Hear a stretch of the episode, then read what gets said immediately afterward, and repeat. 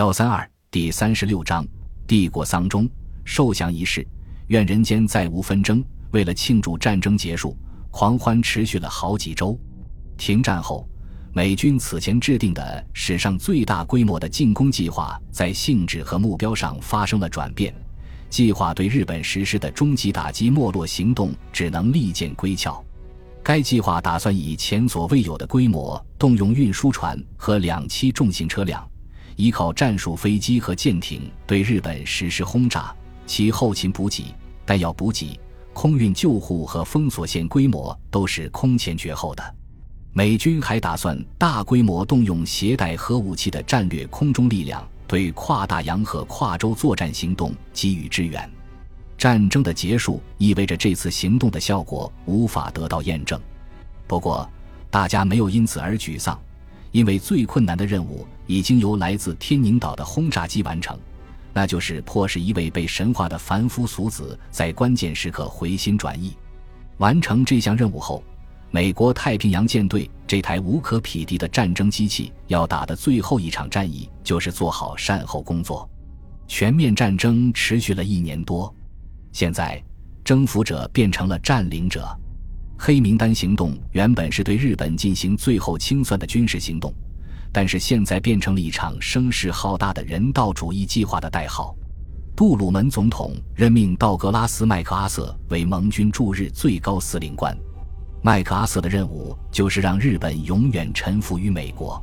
为了完成这项艰巨任务，麦克阿瑟将在军事策略、后勤服务和心理战方面做出一系列部署。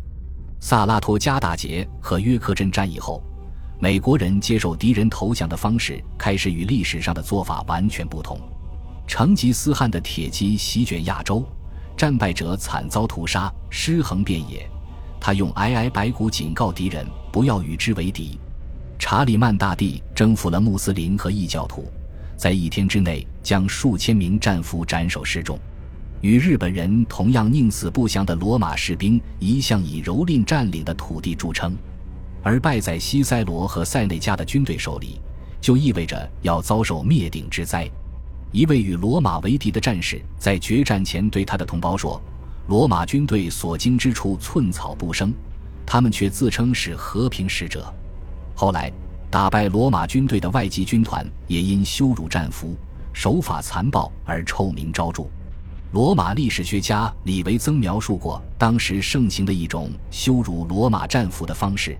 让罗马战俘按军衔一字排开，强迫他们挨个俯首穿过恶门。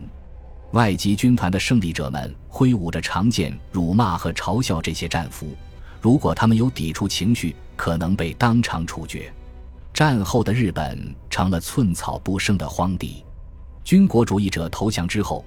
美国立即在日本本土开展重建工作，麦克阿瑟以极大的热情和谦逊的态度投入到这项工作中。假如这个项目取得成功，就会抵消他在战争早期犯下的错误。黑名单行动将由三支主力地面部队负责实施，以东京地区为中心向周围延伸。海军上将哈尔西担任先锋。他的第三舰队与艾克尔伯格将军率领的第八集团军，总人数达二十四点七万人，共同占领了东京湾地区、本州中部和北海道地区。斯普鲁恩斯和第五舰队将负责护送第二梯队，即由克鲁格将军率领的第六集团军，共二百七十九万人，包括三个海军陆战师和海军中将哈里希尔率领的第五两栖军。他们与一支来自英联邦的占领军共同占领本州西部和南部四国地区、九州和日本海南部。海军中将托马斯·金凯德率领的第七舰队和陆军中将约翰·阿尔霍奇率领的陆军第二十四军共九点二万人，负责控制朝鲜和中国附近的海岸。北太平洋战区司令。海军中将弗兰克·杰克弗莱彻负责本州和北海道北部海域的扫雷工作，并待命接管陆地区域。在太平洋空运司令部的协助下，共八十九万人的陆军远东航空队将负责建造一座由冲绳岛延伸至日本本土的空中桥梁。尼米兹所率领的驻关岛太平洋舰队准备在马里亚纳群岛。小笠原群岛、火山群岛、伊豆群岛和千岛群岛建立一个海军管理处。麦克阿瑟统领的联合部队共七十点七万人，最初目标是接受日本投降，占领日本并解除日军武装。后来，这项任务变为，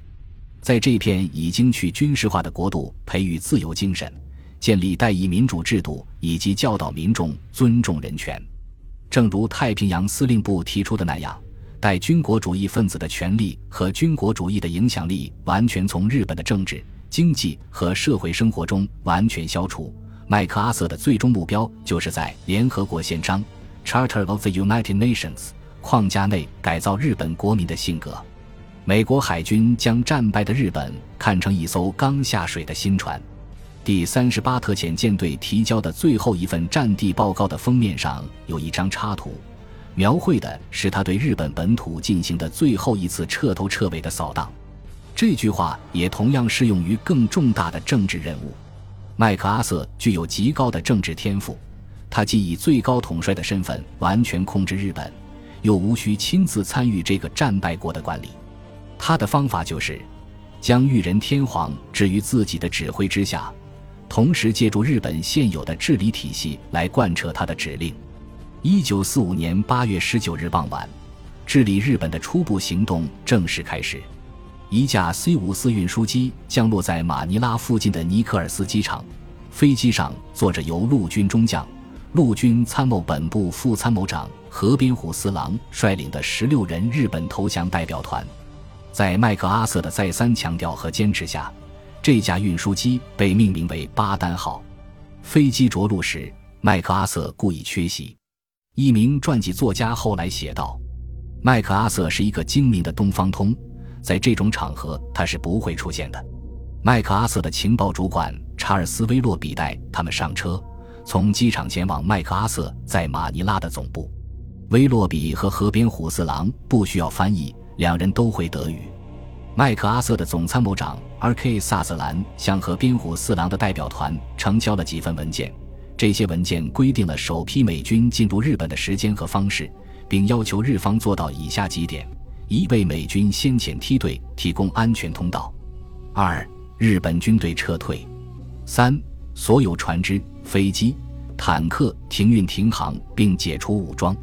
四建造供美军指挥官使用的通信设施。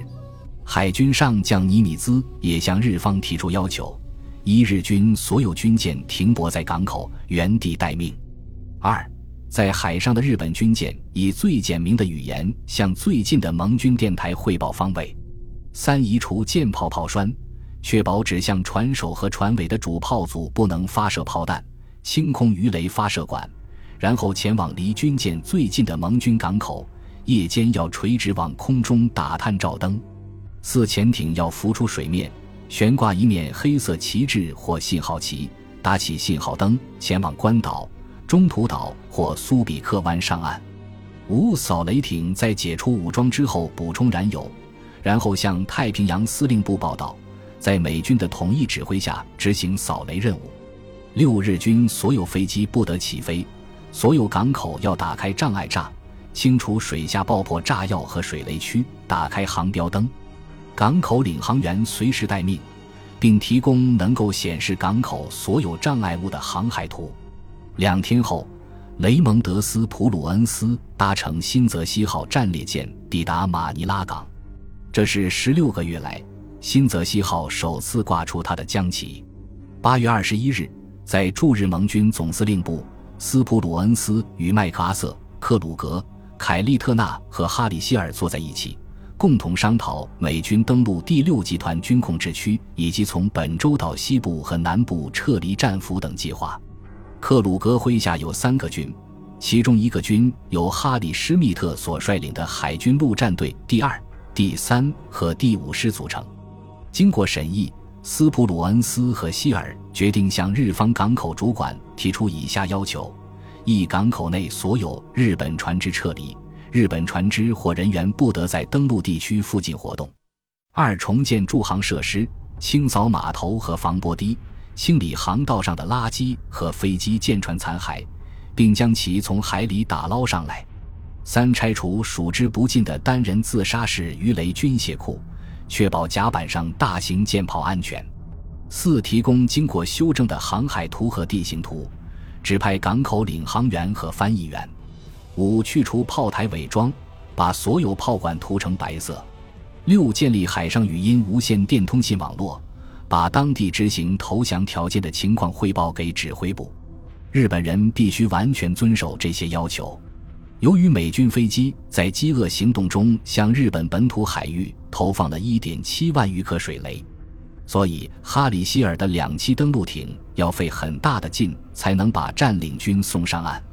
在战争结束前的四个月里，被美军水雷炸沉的日军军舰吨位数占其被击沉或受损舰船吨位数的一半有余。日本政府只能关闭神户港、大阪港、下关港、扶风港。武港和名古屋港等主要港口，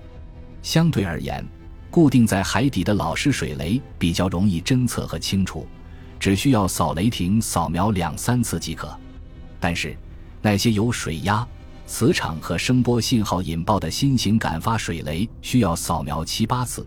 这样可以耗尽它们传自计数器的能量，延迟触发爆炸的时间。日本扫雷艇部队幸存下来的一百艘扫雷艇无法完成这项工作，只有美军的扫雷艇可以胜任。哈尔西和艾克尔伯格分别率领第三舰队和第八集团军率先占领日本。本集播放完毕，感谢您的收听，喜欢请订阅加关注，主页有更多精彩内容。